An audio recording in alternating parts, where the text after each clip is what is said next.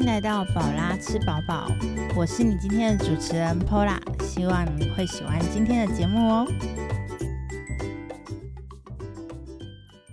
Hello，我是 Pola，你可以在各大的 Podcast 平台上面听到我的节目。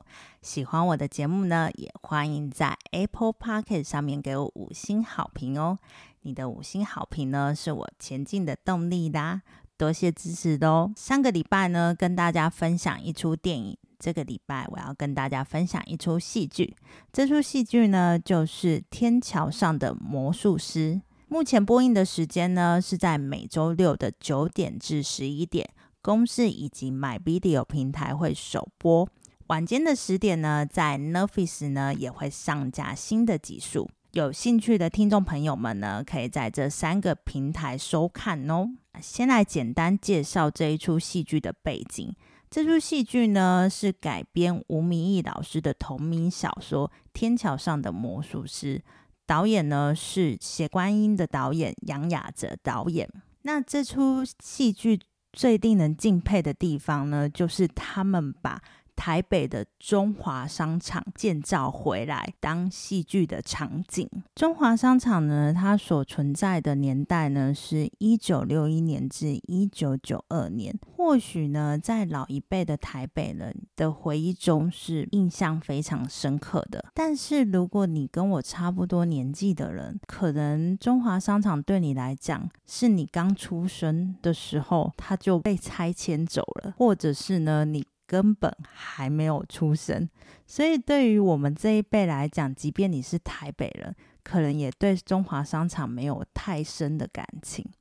但是这一出戏剧呢，他非常用心的一件事情就是呢，他请到了几位艺人去回顾中华商场的场景，包括有黄子佼。唐奇阳老师还有蔡康永，他有几段的戏剧片片花，是他们来到了这个片场，然后回顾他们以前对中华商场的感情。或许我们不是台北人，所以我们对于这样子的场景没有这么深刻的感情连接在。但是其实每个人在他自己的家乡，或者是他目前所居住的县市，多多少少会有一些建筑，或者是一些。些店家或者是一些地方已经消失了，但是你还是非常的怀念它。这出戏剧非常厉害的一点就是，他把这样子的氛围重建起来。所以，如果你是对中华商场有印象的人，那这出戏剧呢，会让你找回很多的回忆，那也就是这一出戏剧迷人的地方。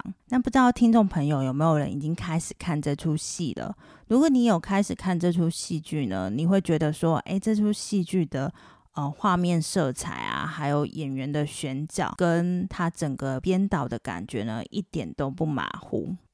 这出戏剧呢，它所叙述的年代呢，是一个非常单纯的年代。那个年代呢，没有任何的山西用品，最奢侈的一个玩具呢，就叫做任天堂，还有商场里面的电动机。那个年代真的看起来非常非常的温暖的感觉。然后住在商场的每一户人家呢，都非常的有人情味。这出戏剧呢，跟他的同名小说呢一样，都是有十集的篇章。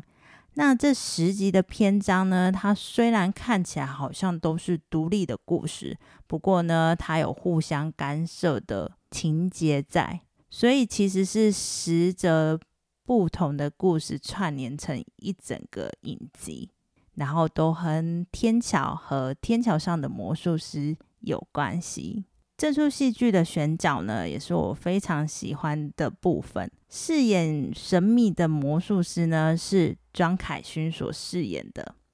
那目前呢，前面两集，第一集九十九楼跟第二集小黑人所出现戏份比较重的陈家，也就是发迹皮鞋行的一家人呢，演员们呢，除了小朋友主角小不点。还有哥哥 Noli 饰演妈妈的点妈呢，是孙淑妹所饰演；饰演爸爸的点爸呢，是灭火器主唱杨大正所饰演。那不得不说呢，当我看到点妈是孙淑妹所饰演的时候呢，我心中有一点点小小的感动。在我国小之前啊，我有一段时间的偶像呢是孙淑妹。我小学之前呢所听的歌曲呢，几乎都是台语歌。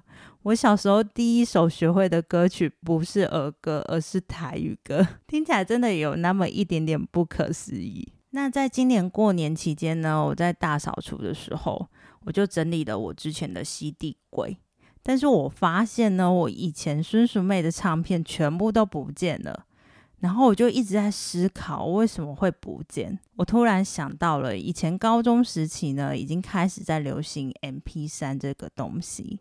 那那时候呢，还有另外一件事情，就是大家都会把自己手边可能不要的 CD 拿去二手店变卖走。我发现呢，我在当时呢，把好多的台语歌曲的 CD 全部都卖掉了。我当时到底在想什么？如果可以重来呢，我应该不会把那些 CD 卖掉，因为毕竟呢，虽然时间过了那么久啊，就是听歌曲的习惯呢。其实越长大了，你还是会回归到你原本喜欢的风格。譬如说，像我现在呢，我可能也会听台语歌，但是我听可能就听茄子蛋啊，听灭火器啊，听一些比较新的乐团。但是我的本质还是不变的，所以呢，我非常懊悔 把之前的 CD 变卖走。那如果听众朋友呢，你跟我一样，小时候有喜欢过孙淑妹呢，赶快留言告诉我。那我觉得她在这出戏剧目前的前两集的戏份呢，演得非常的好，而且她把妈妈的这个角色呢，演得非常的可爱。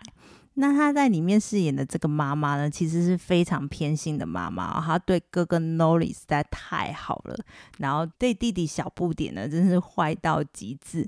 不过呢，这个小不点呢，他的哥哥呢，非常的疼爱他，所以我觉得，呃，目前看起来呢，这一家只是一一家还蛮温暖的一家。